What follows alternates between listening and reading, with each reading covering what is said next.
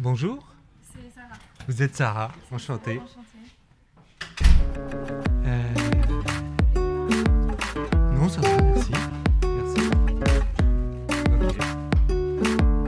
Quand j'étais plus petite, je me disais, euh, quand je serai plus grande, euh, je, je ferai une mission humanitaire, je, ou je ferai du bénévolat, parce que pour moi, ça allait de soi, en fait. Euh, euh, on, vit tous sur une même planète où on doit s'entraider d'une façon ou d'une autre, et pour moi, c'était comme ça que je pouvais faire ma part des choses. Vous écoutez Vox, le tout nouveau podcast de la ville de Rezé. Chaque mois, nous allons à la rencontre de femmes et d'hommes qui agissent, inventent, témoignent sur leur parcours, sur des faits ou sur des façons de faire dans notre territoire. C'est Sarah, euh, j'ai 22 ans et là, je suis actuellement en service civique dans le groupe artistique Alice pour une mission de médiation culturelle et suivi de projet. Alors, euh, moi, j'ai fait un bac littéraire. Euh, quand je suis sortie du bac, euh, j'avais l'idée de, de devenir journaliste, mais plus dans la mode. Donc, première étape pour moi, ça a été faire une licence information-communication. Et en fait, je me suis vite aperçue que c'était vraiment pas fait pour moi. J'ai décidé de- d'entamer un cursus de. hum, Ça s'appelle un DNMAD. C'est euh, un peu un nouveau diplôme. Je dis, je dis souvent nouveau diplôme, mais ça date de 3-4 ans. Euh, donc, c'est Diplôme national des métiers des arts et du design en design de mode. J'ai appris plein de choses. euh, J'ai vraiment exploré tous les aspects de ma créativité et puis j'ai rencontré énormément de personnes. Très, très chouette. Et euh, j'ai voulu en fait aller voir ailleurs. Et parce qu'en fait j'étais vachement euh, avec les gens qui me ressemblaient. Parce que forcément quand tu fais une formation dans le design, on est tous un peu... On va, je vais pas dire qu'on est, pas, on est tous passionnés par la même chose, mais on est, on est quand même intéressés à l'art, au design, et à la mode. Et euh, j'avais envie de voir d'autres personnes, de, de- d'un autre milieu qui s'intéressent pas forcément à la mode ou à l'art. Et c'est là où euh, j'ai voulu faire un corps européen de solidarité. Comment euh, vous avez su que ce corps européen existait euh, Comment euh, Parce qu'on n'a pas cette idée-là tout de suite, quoi. Non, pas du tout. Non, c'est vrai que je trouve que c'est très très méconnu en fait. Euh, parce que au lycée, on, on parle de service civique un petit peu et puis les études post-bac, mais c'est aussi une option. Et donc moi, je l'ai eu, euh, j'ai eu l'information par une amie qui en a fait un. Et euh, donc euh, en, je crois en Finlande. Et vraiment direct, ça a capté ma, mon intention.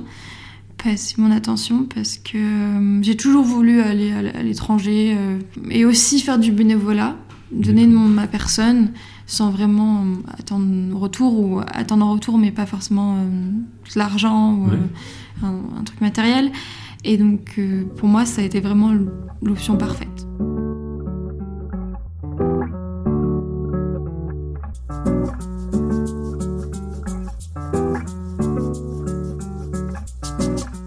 Ma première démarche ça a été d'appeler euh, la mairie de Rezé parce que mon ami avait été parti via le- la mairie de Rezé. Mhm. Et donc j'ai eu un rendez-vous. euh, donc ils m'ont présenté un peu euh, comment ça allait se faire et quelles étaient les options possibles parce que moi, pour dire, les démarches peuvent être faites très très rapidement parce que moi j'ai appelé en, je vais dire en juillet, ju- mi-juillet et je voulais partir en septembre. Et au début, j'avais l'idée dans ma tête que ça allait pas se faire parce que normalement, toutes ces démarches, euh, c'est très, c'est long. Et j'avais l'impression que c'était, il y aurait beaucoup d'administratifs et pas du tout. Donc ça, c'était super.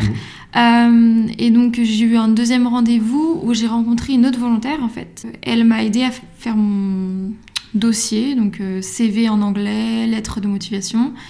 Et elle m'a dit qu'en fait, fallait euh, envoyer sa candidature à le plus de projets possible. Donc c'était en Suède.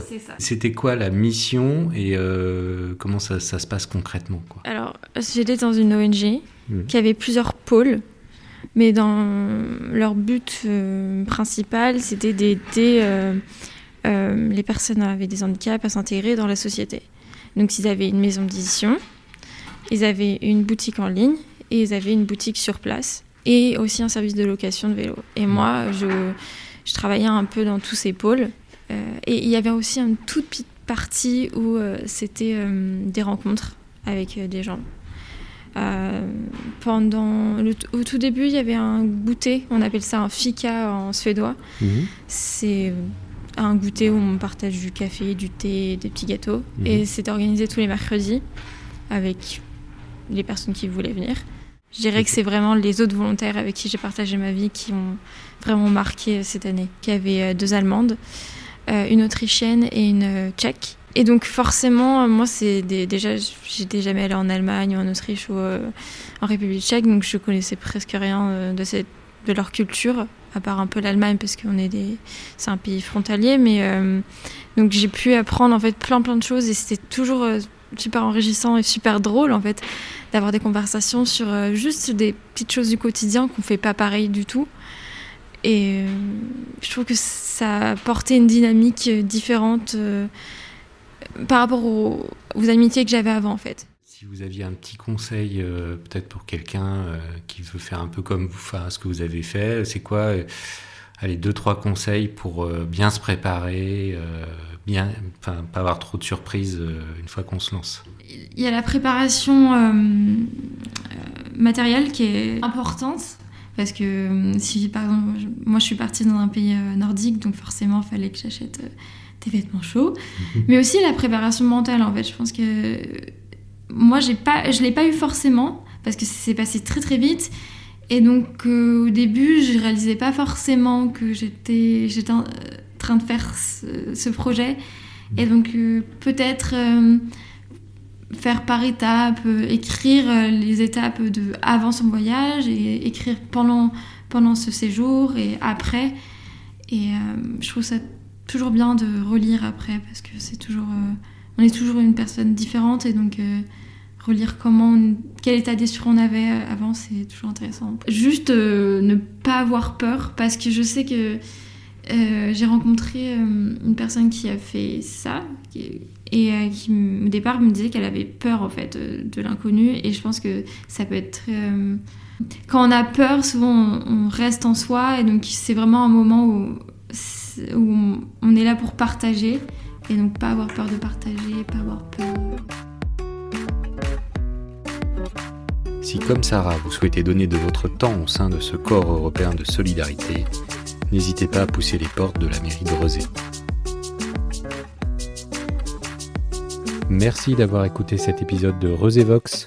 On se retrouve le mois prochain pour une nouvelle rencontre.